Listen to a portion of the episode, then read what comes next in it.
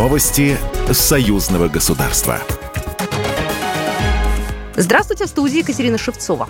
Союзные депутаты обсудили возможность субсидирования из союзного бюджета пассажирских авиаперевозок. В Казани состоялось заседание комиссии парламентского собрания по энергетике и транспорту. Зампредседателя комиссии Григорий Рапотов, выступая на заседании, отметил, что строительство союзного государства возможно при соблюдении ряда принципов. Среди них развитие транспортного сообщения и создание в транспортной сфере равных конкурентных условий.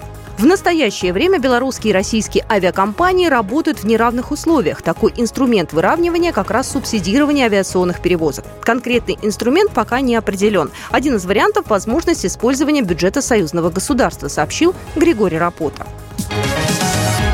27-й Белорусский энергетический и экологический форум Energy Expo стартует сегодня в футбольном манеже в Минске и продлится до 20 октября. В рамках форума будет работать выставка «Энергетика, экология, энергосбережение, электро», которая проводится с 1995 года и привлекает внимание ведущих белорусских и мировых производителей оборудования, технологий и материалов, являясь одной из самых крупных по данной тематике в странах СНГ.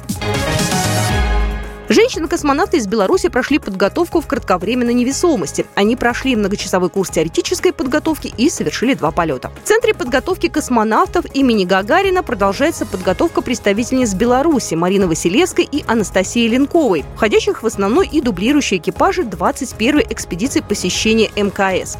Один из видов подготовки космонавтов к факторам космического полета – тренировки с воспроизведением режимов невесомости на самолете лаборатории Ил-76МДК.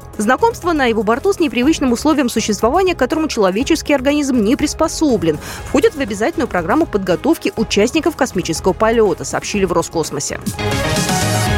Победителей 14-го международного славянского литературного форума «Золотой Витязь» наградили в Москве.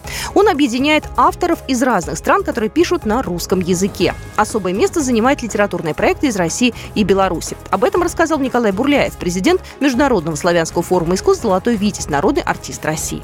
Самое главное то, что сейчас мы, союзное государство, в частности, мы выходим на новый уровень, на новый виток развития, когда мы вместе должны представить единый наш союз, новую цивилизацию, абсолютно разумную, просветленную, гармоничную цивилизацию в этом неразумном мире, который продал все христианские ценности. А Россия и Беларусь не предадут эти ценности. Телеканал «Белрос» является информационным партнером 14-го международного славянского литературного форума «Золотой Витязь». Программа произведена по заказу телерадиовещательной организации Союзного государства.